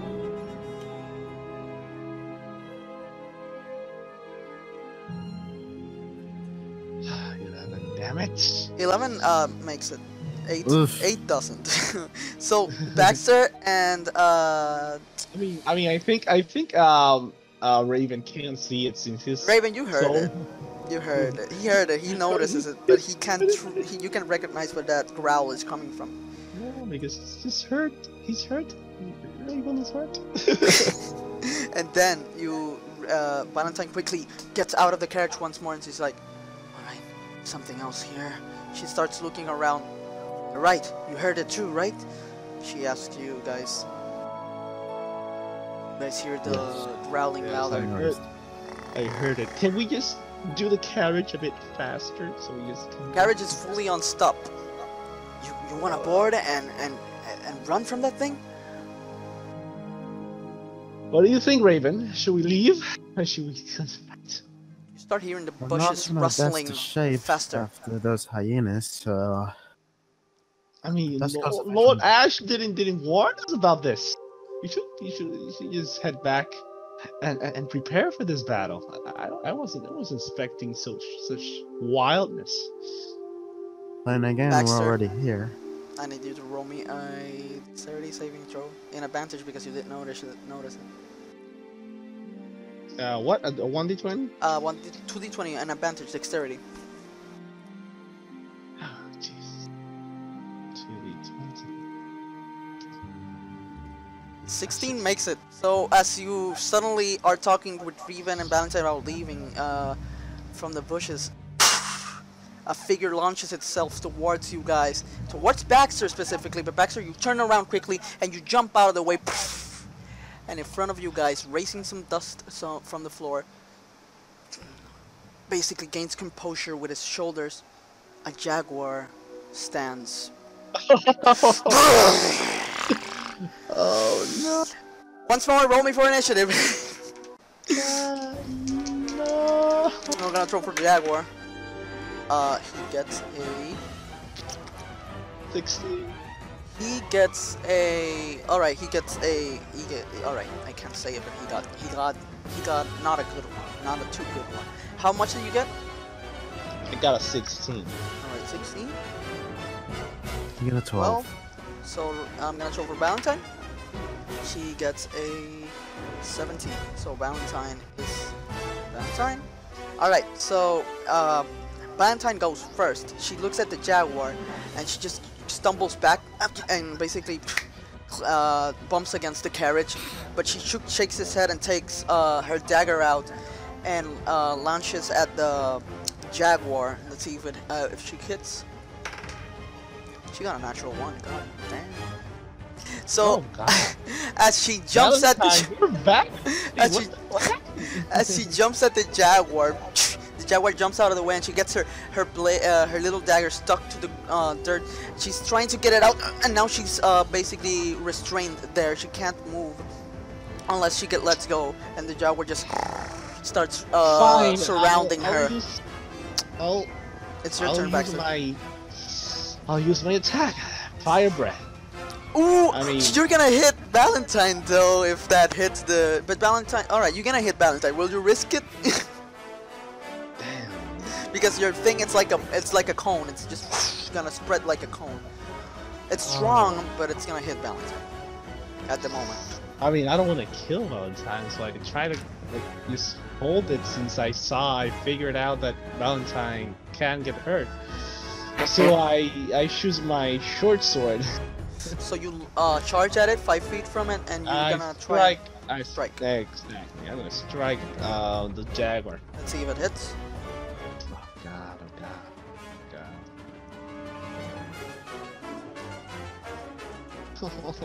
Oh, you basically strike your sword at the jaguar, but the jaguar once again jumps out of the way and you bang the sword against dodged. the dirt and he dodged it completely. And he's now on the other side behind Valentine who's still trying to get her dagger out of the out of the uh, floor that's stuck. And now it is the jaguar's turn and it sees Valentine with vicious eyes. He's gonna try to bite her. See if that hits. She's in disadvantage because she's restrained right now. So he has advantage. Uh, bite So he's gonna try and bite Valentine. She's gonna try and bite Valentine. So I'm gonna gonna gonna just with my shield try and You're five feet away from her, and I did give you the feet of uh, uh, of defense uh, right now, so you can try and stand and take uh, that for her. I'm gonna try and So now the the jaguar will roll normally because you stand on the way of Valentine uh, in front of her as the jaguar pounces at her. Let's see, he got he gets a he gets a 19 to hit. Uh, so oh god. you stand in front of it, and the jaguar throws himself. You try to raise your shield, but as the jaguar just basically uses his uh, paw to get the shield out of the way, and he bites you once again on the chest, and the injury you once had. Let's see how much damage he gets. Where's my one? Where's where is it? Oh no, I have lost it. Here it is. Here it is. Oh shoot. Uh, that's gonna be five damage Oh god. as he basically bites you once more on the chest and takes away some flesh and basically ret- retracts back of you away from you guys. Uh, he's at 20 feet away from you guys, and Valentine uh, still uh, looks at you. She says, "Th- Thank you. I, I'm sorry. And she tries to take. She's still trying to take your dagger out of the dirt. It is out of the floor, out of the ground. It is. Uh, whose turn? It is Revan's turn. I tried to attack. Uh, close hand. range or long Behind. range? How are you gonna do? From behind? I do close range. So you, uh, you this time around the, the Jaguar's not uh, basically he's not too focused on you, Revan. Right now, he's too distracted with Re- Baxter and Valentine. So you can attempt to hide and use. your I s- use. I try to use sneak attack. All right, then throw me a, uh, throw me a stealth to hide. Oh god. I'm bleeding out. How much hit points do you have? I have three. I'm gonna die. Well, you you can heal yourself. That's an action. All right, you. Let's see if the if the jaguar spots you. Uh, that doesn't spot you, so you can hide. You you succeed in hiding, and you can now uh, go f- around the bushes, and you can reach the jaguar from behind. Since you're in range Yes. to do that, you can reach the Yes. jaguar from behind. And now, I believe, let me tell you real quick, because I believe that hiding uh, was an action. I'll tell you real quick. Yeah, hide was your action, so you can't attack now until your next uh, uh, turn, since that was your action. So you are now behind the jaguar, hidden. He can't see you, and it is Valentine's turn once more. So she takes her blade out and she uh, takes it out and basically stumbles back, and she's like, "I'm not gonna do that again." She stands up, and all right, takes her bow out once more, and from behind you, Baxter, she aims at the jaguar, throws her arrow. Please, please, hey, please aim. Let's see if that hits. Let me see the uh, the jaguar's armor class. That hits. That hits, and let's see for how much it hits. Let's see for how much it hits. That's all right. Oh boy, it, it is a five. It is a five. Uh, so she hits for five. The the arrow pierces right on the uh, on the jaguar's shoulder, makes it uh, tumble back, and uh, Valentine basically says, "Yes, finally got him." And now it's Baxter's turn. Oh God. I'm gonna use my potion since I'm um, Okay, alright, again yes, bleeding yes. out of the floor. I rule it this way: potions are uh, bonus actions. It's supposed to be an action completely, but potions are your bonus action.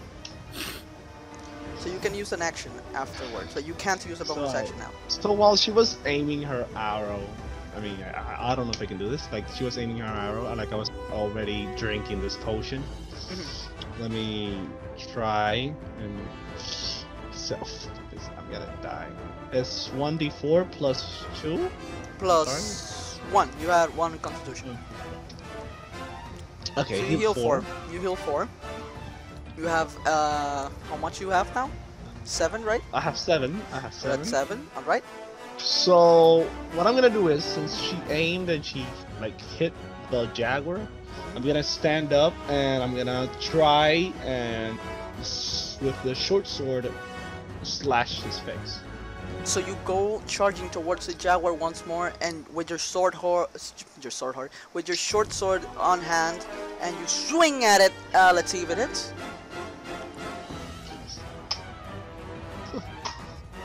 it doesn't hit. It's a six, nat- uh, natural six. So you try and swing at it, and the jaguar just catches the sword sword on his teeth, and basically starts pushing you with the short sword. So you're uh, just struggling to get it off, but you finally get it off, and the jaguar uh, it's staring at you once more.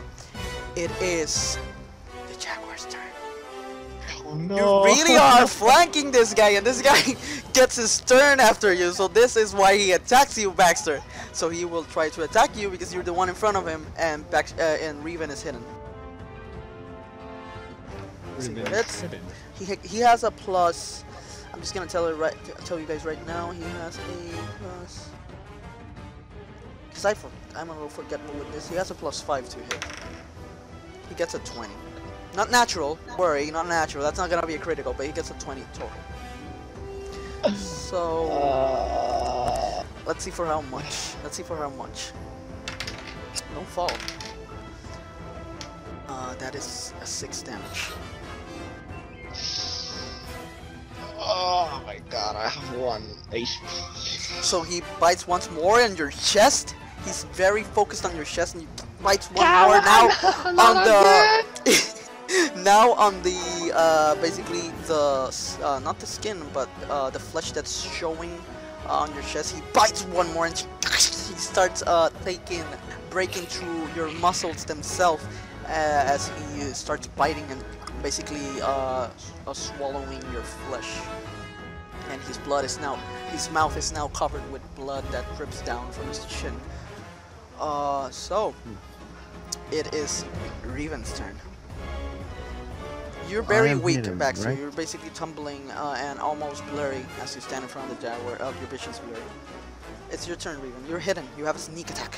You have sneak. I sneak attack. So you attack with your short sword, right? Yep. And uh, you jump from the bushes and let's see if it hits. You have advantage. So that's 1d20 plus 4, right? Uh, 20 plus 5, actually. You get plus 5. Plus five. Yep. Goes. Here we go, let's see. Uh, that hits, that hits, and you get to throw with your sneak attack.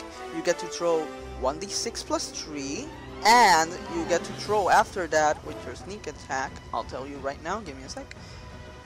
Uh, you get to throw another 1d6 damage at him. Alright, so what it was? You throw, first throw a 1d, 1d6 plus 3. I'm gonna die.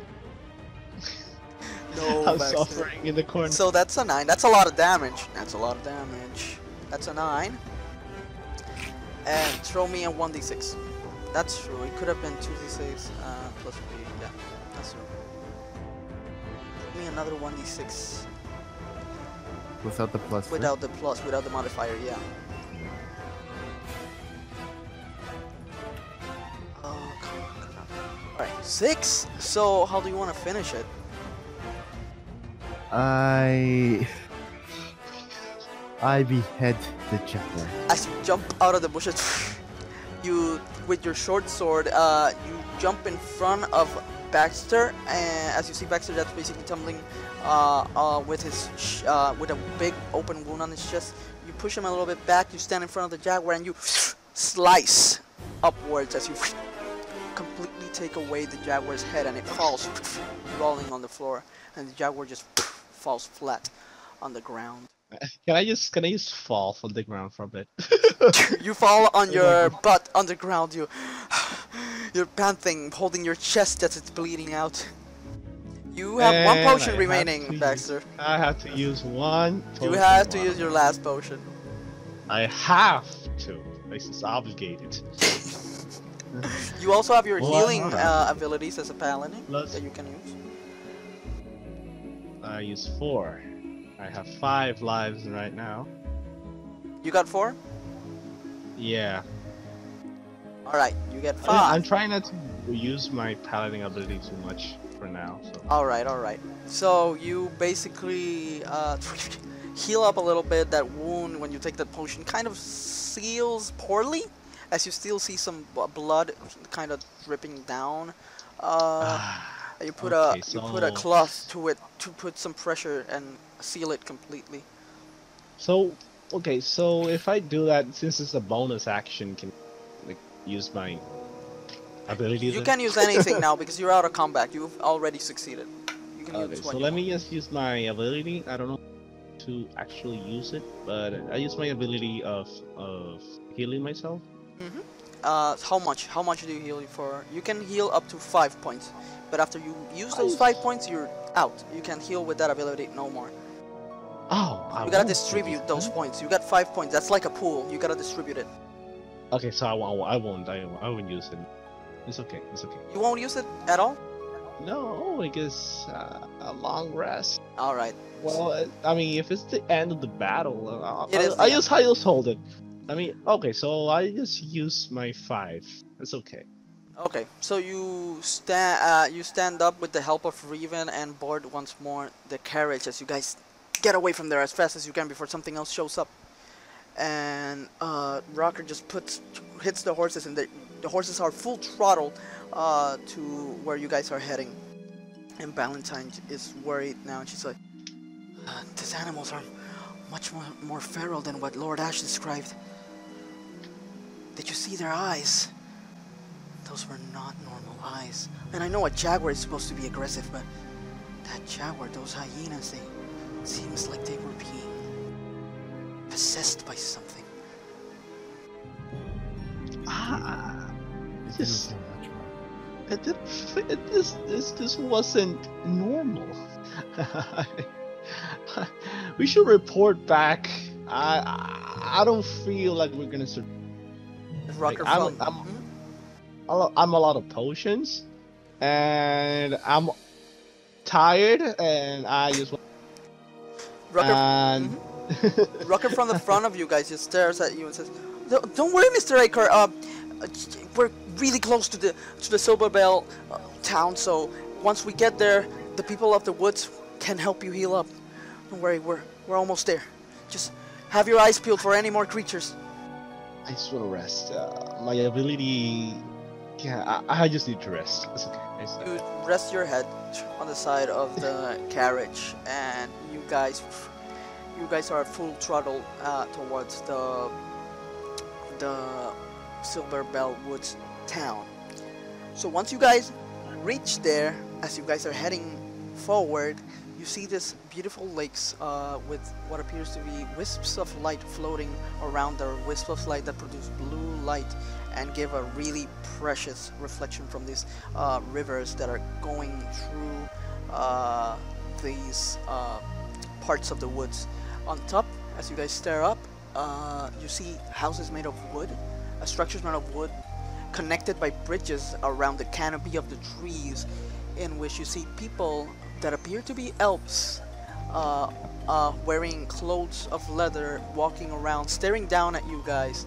Some shouting, some going down ropes to meet you guys as you guys stop in the middle of this runger as various elves just go down uh, to assist you guys. And one of them, they start approaching you, and you start hearing shattering, uh, sc- uh, scattered shattering as they start staring at you guys like some kind of uh, animals from the zoo. Um, and Valentine just starts like swaying around. This is not a show. Where's your elder? And uh, she just asks. we came from Star City from the Lord Ash, and we just faced those feral beasts on the forest. And yeah, it wasn't. Uh, we know this is an urgent mission. you hear some gasp from the people when you mention those feral beasts. Don't worry, scatter around, scatter around. You see this little old man with a cane walking towards the carriage. Let's see, big man. Yes, an open chest wound. He bangs his cane on the floor. Nothing I can't take care of. Come on, bring him. Bring him to my hut. I'll be sure to take care of him there. He just starts walking away. Uh, he has a long green tunic, and he starts climbing a rope with the help of the other uh, elves, elven people, and he invites you to come upwards with him. So will you guys follow him? We follow. Oh, we follow. You guys go ahead and follow the old man towards his wooden hut. You guys climb all the way up there, and as you enter, you see a lot of uh, brewery in this hut. A lot of uh, and a lot of uh, little elven people. Just uh, what appear to be kids, some adults, and some uh, what appear to be uh, elven guards. Some elves just holding spears, and just on the on the backs of the room, you see a big wooden throne there where the man takes Baxter to his breweries, basically, and he sits you down on a chair, and he says, um, "What will be? Oh, yes, I have a potion here for you. Here you go. Drink this up, kid." And he basically bangs it against your chest, making you hurt a little and just cringe from the hurt. And you take it, and you take and can't drink another potion, uh, Baxter. This will be sure to assist him, assist you. I have another potion now. Yeah, you have another potion that he just gave you. Okay, so I'll take it then. I don't. I, I don't want to drink it since I have ten and I'm only Oh, missing one life. Yeah. All right, then you have your 10 and you he gave you another potion and you have it on your uh, pockets. He sits down on his throne and basically signal signal you guys to come closer. He's like, "Come along now. Get closer." You guys approach him uh, in front of his throne. Ah, Lord Ash must have sent you here, right? You must be that dragonborn man and the noble of the Endor family. And you, he looks at Valentine. I. She didn't say anything about you. She just looks at him and. I am Valentine Star. I'm with the council. Oh, the council! Great. Then you can start hearing all my complaints. I bet you guys heard about the feral animals, about the resources running low. He asks you guys. Oh God. Uh, Yes. It seems you've Yeah. encountered them, actually. He looks at uh, Baxter. Well, yes, we did. started happening a few days ago. The animals of the forest are usually docile. They don't attack if they're not provoked. But it, it emanated from the cavern, a weird spike in energy. Uh, the main cavern where we get our resources from. Uh, allow me to introduce myself. How rude of me. I am Winston Felter. I am the elder of this here, our woods town. And yes, we supply the Star City with resources. That's how it's worked for a while now. But we can't. we are not fighting people. No, not at all. And going into these caverns have we have lost a lot of our Elvens people. So we ask you humbly to visit the caverns and help us with this trouble. Once we take a rest, uh, we'll do it. Of course, you can take a rest. There's a lot of rooms available here at my hut. My hut is your hut. But before that, I want to introduce you to someone. I, I see you're not capable of dealing with this. I don't want to say you're not capable. Excuse me. You're not, maybe not suited completely to deal with all of this by yourselves. I have someone that could help you. He basically claps his hand. One of the El- Elben's uh, guards approaches him. Sylvian, can you get me Silver Moon? He's like, Silver Moon, he's he's by the pond. You'll know where to find him. And he's like, right. He leaves uh, the hut. Just he'll just take a few minutes. Please make yourselves at home. There's some rooms to the right. You can rest there, and when you're ready, visit the Great Cavern, please. Take care of our problem. He just All right. dismisses you. So you guys can go outside. You guys can go to the rooms. You guys can do what you wish. How, what do you wish? How do you wish to proceed? I'm just gonna, you know, I'm gonna sit and rest. I'm So- tired. Revan, as you're walking towards the room on the right, you see Valentine approaches you, taps you by the shoulder. Hey, I'm, I'm sorry I made you step in front of me like that. I'm, I just lose focus when I'm in those kind of situations. I, I just wanted to say sorry. And thank you. It's really no trouble at all. At all. I, I understand your situation completely. It's only nothing. Well, thank you, Revan, and thank you, Baxter. Uh, I'll be outside taking a breather. You guys can rest or do whatever you want. Once you guys are ready, just call me out. And she turns around and heads All right. towards the exit uh, of the hut. you, Reeve, uh, Baxter, you're gonna take a rest. Revan, what are you gonna do? You're gonna take a rest with Baxter, or what are you gonna do? I head to one of the rooms and I take a rest there. So you both head into a separate room just bes- wa- beside one another, and you guys lay flat on the bed and take a rest, a short rest of about uh, two to three hours.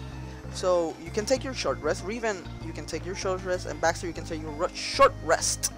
This will basically uh, go ahead. I haven't told you this, but you will see on your D&D Beyond name drop page. Uh, you will see short rest and you can click on that and take your short rest. Right? And doesn't that me, but So basically, when taking a short rest, you can decide if to heal yourself, and if you do, you can do it one time with a dice of 10. But once you do it that one time, you will have to wait till a long rest to recover that healing for the short rest. I'm not sure if I'm explaining myself correctly, but you will understand further on as we do it. okay. Uh, so you guys take this rest, and suddenly you hear a knocking on the room. You specifically, Baxter, that you were on the first room. You hear a knocking after three hour hours have transcurred, and you just wake up and hear the knocking on your room. Uh, what is this? I just go and and check. You open the Obviously, door. I'm not. Mhm. I'm not prepared. Like I'm. I'm not wearing armor, nor I have no weapons. But I'm just, you know, That's fine. Yeah. checking who it is. You open the door, and the elder standing there with his ha- uh, hands on his back. Ah, good morning, Sleeping Beauty. See you rested well? Well, yeah. I mean, I could rest more, but I wanted to introduce you. Where's your other friend? Ah, alright, alright. I go look for him. Eh, él se, él se vira. He knocks on the on your room, Revan. Alright. Uh, so you answer the door. Hmm? Hello. You open it, uh, and Alright, come, you two. I want to introduce you as well. Come, both of you. and he just do, uh, takes you guys to where the throne room was. And in front of you stand uh, Silver Moon. You can describe yourself. Well, you can see a young man. Like you already know, most people here are elf.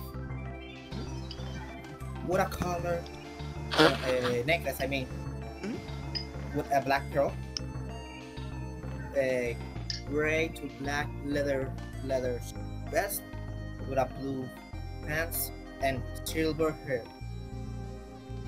So you guys see this uh, this uh, elf standing in front of you, and uh, the elder approaches him. This is Silver Moon. Uh, but I, I, I shouldn't be the one speaking. Come on, uh, Silver, introduce yourself to them. This will be the guys helping us in the mission. He whispers at you, Silver Moon. Hello, like already are older. I'm. It's a pleasure to meet both of you. But there was not a third person. A third person. Oh, yes, yes. The council member. Where is she? Um, did you guys see where she went? Last Uh, time I seen her, she was outside. I'll, I'll look for her. but for her. before I talk this Laraz, she was inside exactly. I'll look for her. Please, Silver Moon, explain to them a little bit about yourself and our people as I go look for the council member. He just leaves the room looking for Valentine. Well, you know what you uh, to to tell you things that you don't know, and not repeat the old story that most people know. What are what is the thing that you want to know other than we supply to to your city with with different type of materials? I just wanna I just wanna know what you know.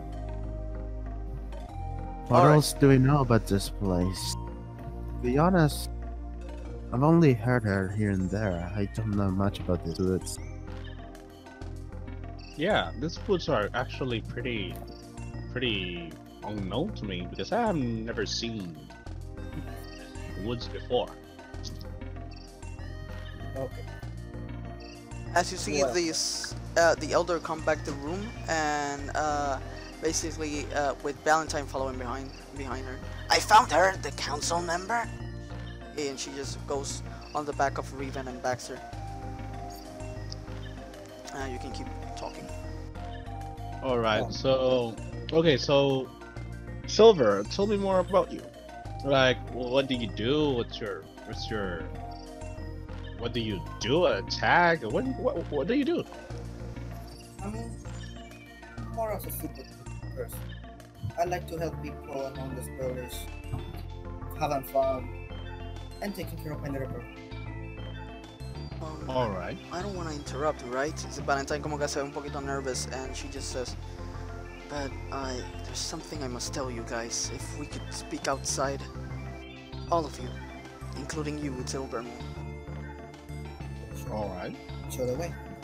Uh, she tells you, uh, she shows you guys outside, and uh, you guys go down the ropes and into the Rangier once more where the carriage with uh, Rocker is. And Rocker was the one that told me, she says as he signals her, him.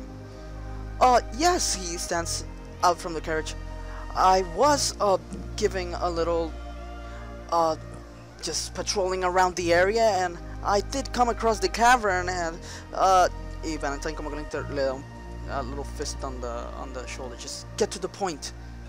Yeah, there there was a strange, ominous smoke coming out from that cavern. It looked almost reddish, and it looked like it was fire coming from beneath it.